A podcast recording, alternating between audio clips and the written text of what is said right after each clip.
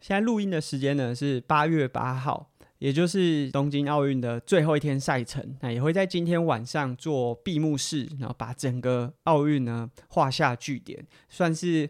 几经波折，总算完成了整个赛程。那阿根今天早上呢也非常早起床，然后看了男子马拉松的赛程，啊，也在这个马拉松完赛之后和 Vamos 一起运动，以及有去过奥运的吴文谦教练，还有侯怡主播啊，在线上分享我们观赛的心得。那说真的，阿根自己没有跑过真正的一场马拉松，我就最长的单纯路跑的距离，我就是跑到半马这样子的距离。所以阿根自己本身也有很多问题，尤其是像这种呃高温的赛事，因为我们自己如果去参加一场马拉松，一定会选。条件对自己最有利，可以突破最好成绩的嘛，所以我们自己当然不会去选那种很热的赛事啊。那所以阿根自己也有蛮多问题。如果大家有兴趣，其实可以到 Vamos 的 YouTube 去看影片，因为我们虽然是直播，但是影片都还有保留在上面。那观赛的几个重点，当然除了金牌之外，当然就是亚洲的选手。那在金牌方面，大家预测应该都会放在 Keep Jockey 身上，因为毕竟他是这几年主宰整个赛场的，算是不二人选啊。但是我们可以感受出来，他除了呃，很有气势之外，跑完之后的状况也跟很多选手相较之下，真的就是不同 level。那另外很关注的就是亚洲选手大破解，因为他无论是在话题性上面，包含他在训练上面，他是脱离了日本实业团的这种训练的方式，他是自己到美国，然后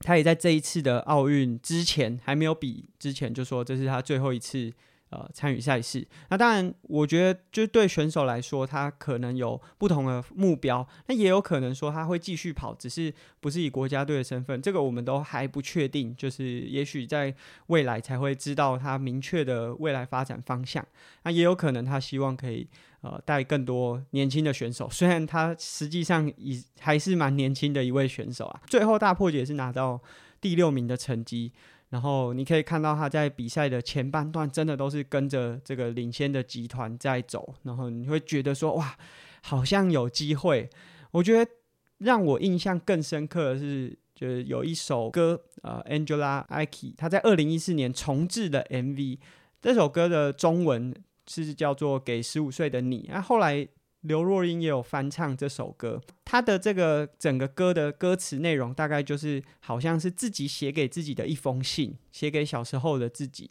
然后呃好像有点问自己说有没有达成那个目标。在重制的这个二零一四年的 MV 当中，就有大破解的身影，当时他才二十出头，他就写给自己的信是说恭喜拿到东京奥运的金牌。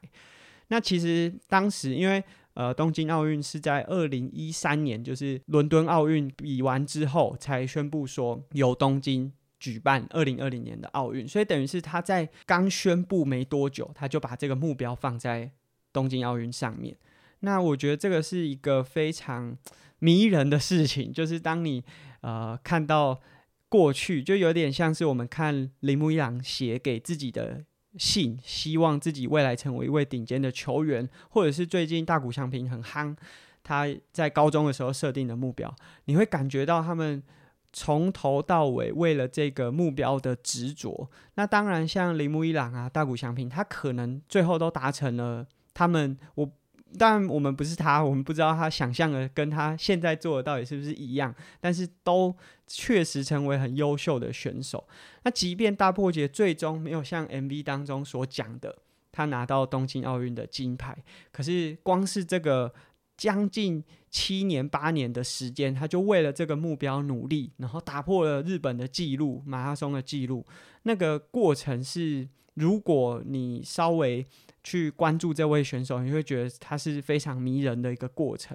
那我们其实，在跟 Vamos 在做节目的结尾有讲到说，诶，要怎么样去观赏一场耐力型的运动？因为相较于球类啊，它可能有很多的肢体碰撞，或者是在规则之下会让。呃，比赛过程中充满很多变数，但相较之下，耐力耐力运动，无论是自行车还是跑步，虽然它也有很多变数，就是有选手各种呃心理上的条件，很多状况，但是我觉得观众可能就是会只看也许是最后的二十分钟，或者是最后五公里，就是关注最后结果。重点就是在你多去关注选手的故事，然后实际参与，然后又感同身受，会让你更能够去阅读一场赛事。那这个是需要花一点点时间的累积。那我们当然也希望说，在这次奥运的过程当中，有让大家，因为说真的，赛事的类型很多种。那我们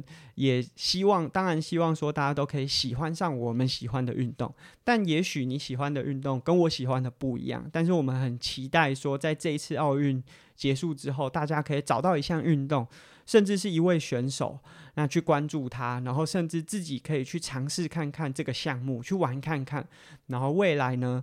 即便不用真的是很热爱，但是你会呃不定期的去看看这位选手的发展，或者说这个项目哦最近又发生了哪些新闻。那你慢慢的就会把运动跟生活有所结合。其实我觉得有时候我们都会希望说这个会影响整个发展，可是。这个听起来很远大，我觉得更嗯比较自私一点的是，当你越能够去感同身受，那你就多获得了一个技能，去欣赏一个运动赛事也好，或者是即便不是运动，也许是一个艺术，你会去理解啊怎么去观赏，怎么去欣赏。那我觉得这某种程度是让自己的生活呃更有内涵。这个内涵或许是别人不懂的，但是你因为了解这背后的故事，其实你在生活当中可以更被这些呃过程当中的内容呢，去激发自己生活当中的一些动力。没体验过人就是不懂，那这是有体验过人才可以享受到的 bonus。那这一次奥运当然也有很多的议题和很值得讨论的。我本来今天这集阿根是想要做就是我自己做的总结，但是诶，我刚好听到运动世界趴。啊、他们做的 EP 五十七，其实大部分我想讲的，或许不是全部我都认同，但是大部分我想讲的，大概运动世界趴节目里面都有讲到，所以也蛮推荐大家去听的。我觉得就是整个过程当中最重要的，就是大家不不是只是把这个责任全部都往外推。其实，在这次奥运，大家当然可以看到说，哦，无论是政治人物啊、商家啊，还是艺人啊，都很希望说，诶，可以借由这个机会去，无论是呃商业上的沾光，然后去带动营收，或者是可以增加自己的社群上面的认同感，就是群众对于自己发文的这种认同感，大家都有去尝试。但我觉得更重要的是，如果大家参与运动越来越多，可以用自身的方式去支持那些原本就一直在支持这些运动员的，无论是我们刚刚一开始讲的 Vamos 一起运动，他们很早之前就做过很多这些运动员前期的节目。那大家很简单，你就是点阅，然后让他们有更多的点阅率，然后有更多的品牌愿意和他们合作。诶，这个就是一个帮助啊。然后或者是说，像呃很多的选手，像羽球。桌球，他们可能有这种土地银行啊、合作金库的这种合作赞助。那你利用自己的方式去支持他们，那让他们知道说啊，他们赞助这个选手是有效益的，他们未来就会继续去往这块去投入。你即便自己一毛钱都不用多出，就不用去捐款，不用去做什么，但是你仍然可以达到对整个环境是有很直接的帮助。所以我觉得这个是大家可以。也许听完我们这集节目，可以去听看看《运动世界趴》的 EP 五十七。我觉得，嗯，他们在过程当中、节目当中有讲到蛮多，我蛮认同的。已经有人节目做的几乎是很完整的，那我觉得我就不需要再重复做一集类似的内容。那在这一集之前，阿根也呃做了一个捐款，然后。这个捐款的原因呢，是在过去两个月，因为不能出去骑车嘛，所以有很多线上的骑乘。那阿根有参加其中一个由升阳 tax ga 明举办的这个线上骑乘，那他们这个骑乘是有奖金的，就是有排名。那阿根把这个奖金呢整理了一下，包含我们自己呃听众小额赞助的这个金额，捐款到为台湾而教 Teach for Taiwan 的这个协会当中。那这个单位基本上就是他希望可以把台湾的教育环境呢变得更均衡，因为其实如果大家有机会，因为像我们自己常常出去外面比赛，所以有机会碰到一些学校，其实相对来说资源是比较稀缺的。那这个协会的宗旨基本上就是希望所有的小朋友都有公平的教育环境，所以，嗯，这当然也是我们很期望的啊。因为无论你是体育也好，在整个环境当中，如果处于一个不同的状态之下，其实会产生很多，嗯、我们不希望发生的事情。就是假设大家都有很公平的教育环境。大家就可以很自由的选择自己想发展的方向，但假设没有的话，就会像我们现在常常听到的啊，因为书读不好，那就丢去体育班。那我们不希望小朋友是在这样子的环境下接触运动的，其实就需要有一个更健全的环境。所以听起来很多问题是体育班的问题，但实质上是整体的问题。那这也跟我们今天要开始的第一个主题很有关系。在奥运举办的第一周，这个女子公路赛自行车的公路赛，奥运金牌的奥地利选手 Anne Kissenhofer，他在拿下金牌之后，当然很多人关注的两个点，一个是他的学历，他是一位数学的博士；第二个大家关注的重点就是第二名的选手有抱怨说，啊、因为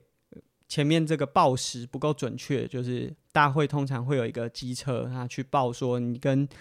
逃脱选手主集团之间的秒差，他们有说，就是他完全不知道前面还有一位选手。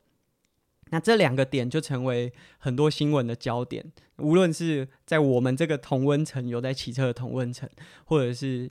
一般的社会媒体，也都很关注这个新闻。那我们其实阿根自己就有看到很多这种教育平台啊，可能是补习班啊，求职平台，或者是一些学历比较好的网红。开始利用这个新闻，然后去转贴，然后去塑造出一种你看，就读书的选玩家哦，他即便不是职业选手，一样可以吊打运动员拿到奥运金牌。那但是说真的，阿根对这样子的论点，或者是呃他们很多的说法，我个人是不太能够认同的。包含他们因为 a n 在赛后访问有说，他希望呃可能选手不用太。在意这个主流或者是这种传统的权威，他们就把它解读成不要去相信这个专业训练或者是国家队啊、体育班啊这样子的状态。那我觉得我们可以先从两个点来看，第一个是在奥运场上，Anne 的表现是毋庸置疑的。说真的，可以拿到奥运资格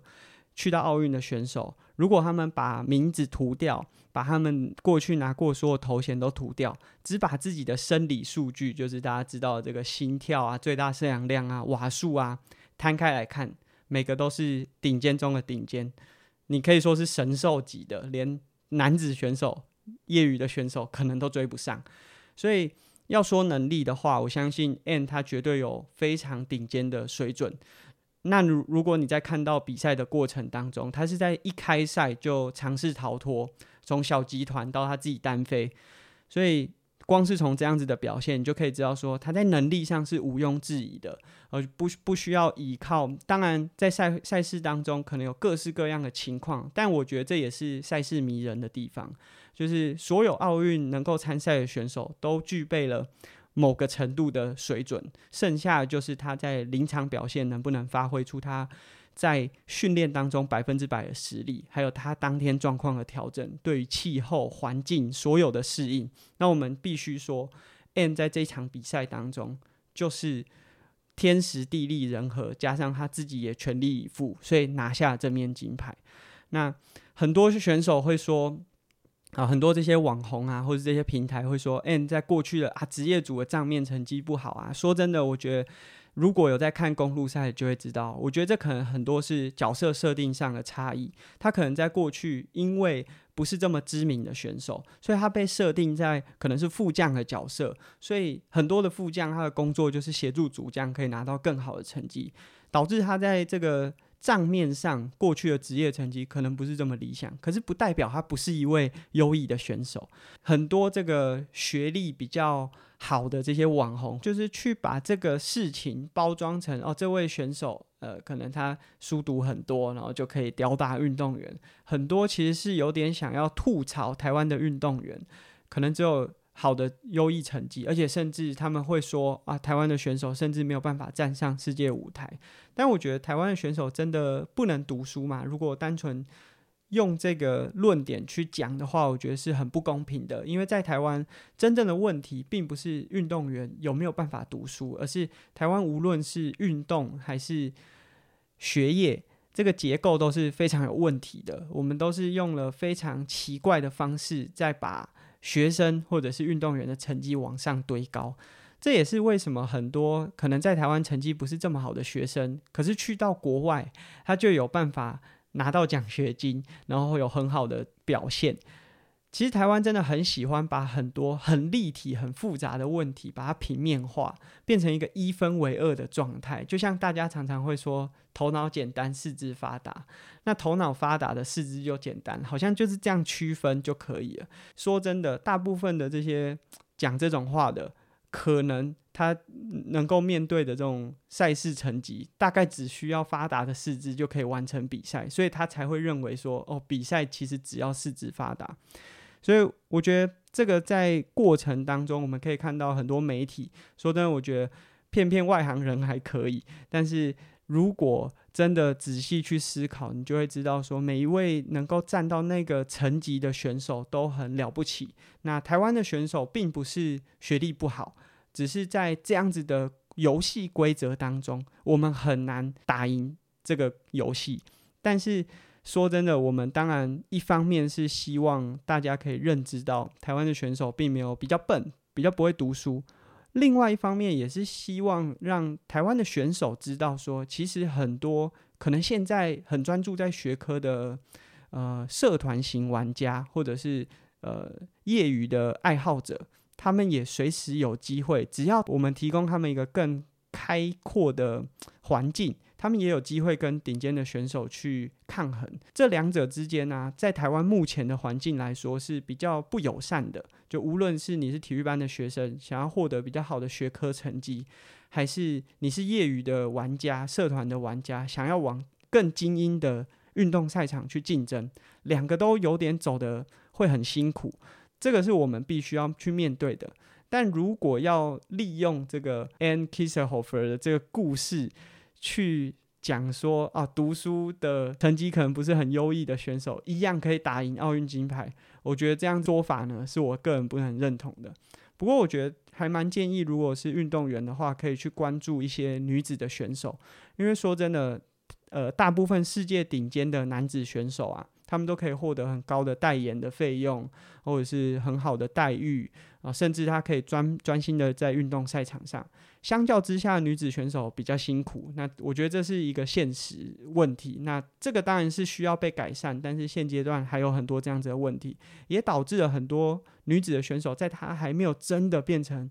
非常非常顶尖之前，很多都是身兼数职的。很多，例如说在登山车的赛场有这种。既是医生啊，也是登山车的选手。那我觉得在女子的赛场当中，会更能够感受到，不是只有扁平的一个角色。那我觉得这是台湾选手如果想知道说，运动员的角色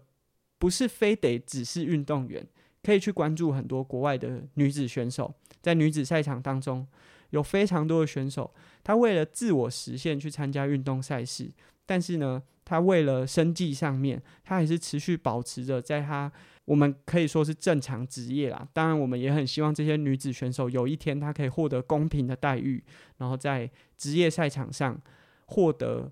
公平的收入来源。但是，我觉得就台湾的目前的运动员，很多会怀疑说：“诶，我自己到底是不是能够在运动员的身份和职业当中去获得平衡？”因为很多台湾的选手。好像都只能放弃其中之一，那我觉得这个是值得。如果你是运动员的听众，多去关注女子的选手。那奥运过后，到底还有什么可以关注呢？其实从八月二十四到五月九号，还有帕运，也就是深藏运动会，呃，一样是在东京举办。台湾也有非常多选手参与了帕运的项目，深藏奥运的项目，包含桌球、健力。啊、田径、柔道、桌球，还有游泳。那如果大家有兴趣的话，应该一样在艾尔达也都有转播。所以奥运过后啊，如果大家仍然对这些运动项目，而且其实我觉得，呃，即便你已经认识了可能田径、桌球或者是游泳这些运动项目，但是当你看帕运的时候，又会有不一样的感觉。当你去观看这样子的赛事之后，你会更了解到说，每一位选手无论他的状态怎么样啊，他可能身体上面有一些障碍，但是他仍然在赛场上全力以赴。所以，如果大家有兴趣的话，在八月二十四号开始的帕运，大家也可以持续的关注。那随着奥运的落幕啊，阿根也想要把这一季画下句点，然后在五十一集 EP 五十一来做结束。我觉得是啊，我很敬重的一个数字，因为我自己是很喜欢铃木一朗这位选手。那我们就用 EP 五十一来为跟我闲聊这个节目呢画下第一季的句点。那其实之前我一直很好奇，就是看很多节目，听很多节目，就在想说大家的季度到底是怎么分的？就是这第一季、第二季，那我们的呃，如果是以公司来说，呃，可能第一季就是一二三月，第二季就是四五六月这样子，很直接的去区分。可是以节目来说，这个到底要怎么分？我也很好奇。那我有看到有些。呃，节目他们可能会用主持人的更换，就是助理主持人的更换去搭配。可是阿耕又是一个自己的节目，那我想这节目做了一年，在上个礼拜达到一一一周年，然后五十一又是一个很特别的数字，然后刚好在奥运落幕的时候一起画下句点，诶，好像很合理。那其实我觉得在这一次奥运当中，很多议题我们在过去的节目当中也都有提到。例如说，光是我们 EP One 有提到这个科班战社团两个啊、我记得当当时的议题就是这国小的篮球队打出这个高比分悬殊落差压倒性的胜利。那当然，我觉得奥运可能是不一样的状态，可是呢，我们也有看到在奥运当中有些可能不具备奖牌竞争的选手。那你可能在看他的比赛过程当中，会觉得，诶、他就是被压着打，那这样比赛有什么好看的？可是当你去看到这些选手为了能够挤进奥运这个殿堂，他们背后其实故事是非常丰富的。他们仍然是用尽全力去准备，然后甚至在他们国家这个运动项目可能发展还有很大很大的落差，和世界顶尖的选手。可是他们还是非常全力的去面对这样子的赛事。其实我也很想用这一集啊，去回应郭董在上个礼拜讲说啊，政府应该发一亿元的奖金去奖励金牌的选手。我觉得这运动文化的累积啊，不是只是用这样子的去奖励呃顶尖选手或者是拿牌选手这种去推波助澜、高涨这个功利主义。不如啊，郭董就把这一亿的奖励金回馈到自己的员工，让他们有机会可以提早下班，早一点去从事更多运动。我觉得这都更能够帮助运动文化的堆积。那当然，像今天我们稍早讲到这个马拉松的大破节，他决定在本次赛事之后就要隐退。那赛后他的访问也是，他原本可能也是想要酷酷的。接受访问，但是问到这个最后一场赛事的时候，他还是哭出来了。那我们在 EP 十的时候有讲过，这个坚持很难，放弃就很容易。那我们分享了这个顶尖选手如果要从原本可能备受瞩目、镁光灯的焦点，要走下台的时候，那个挣扎和过程当中很多内心的考量。那退场其实真的才是挑战的开始。选择退场也是非常不容易的事情，尤其是我相信在这次奥运当中，有很多的选手是决定在打完这届要决定退休。那决定退休的那一刻，其实对他们来说，内心一定都有很多的冲击。所以，其实我们的节目可能不是非常主流啊，身体收听的伙伴也不是非常多。有的时候讲的议题，就是有时候，因为我们是礼拜一早上播，我有时候礼拜天录完，隔天早上在听的时候，都会觉得，真的大家会想听吗？所以收听的人数可能不是很多，但我觉得如果刚好你有听到，我们其实很希望的，就是说大家可以借由在思考的过程中，把很多被扁平化，就是被一分为二的问题，可以试着用不同的。角度去思考这些思考的过程，或许大家获得答案会跟我不一样，然后甚至持反对的态度。可是我觉得有更多人去针对一个议题去思考的话，那个环境才会变得有更多可能性。那我们节目呢，在 EP 五十一要把第一季画下句点。那阿根想要休息到九月，就稍微休息一下。然后，如果大家很喜欢我们的节目啊，然后你是从中间才开始听的，也许你可以在阿根休息的这段期间，啊，把你漏听的那几集补回来。那我们也非常感谢大家持续关注我们的节目。如果听完之后，你希望鼓励阿根早一点开始回来做，你也可以借由 Apple Podcast 的评价功能，或是留言给我们。这好像是情绪勒索，不过呢，阿根会稍微休息几周的时间，然后我们会推出新的一季，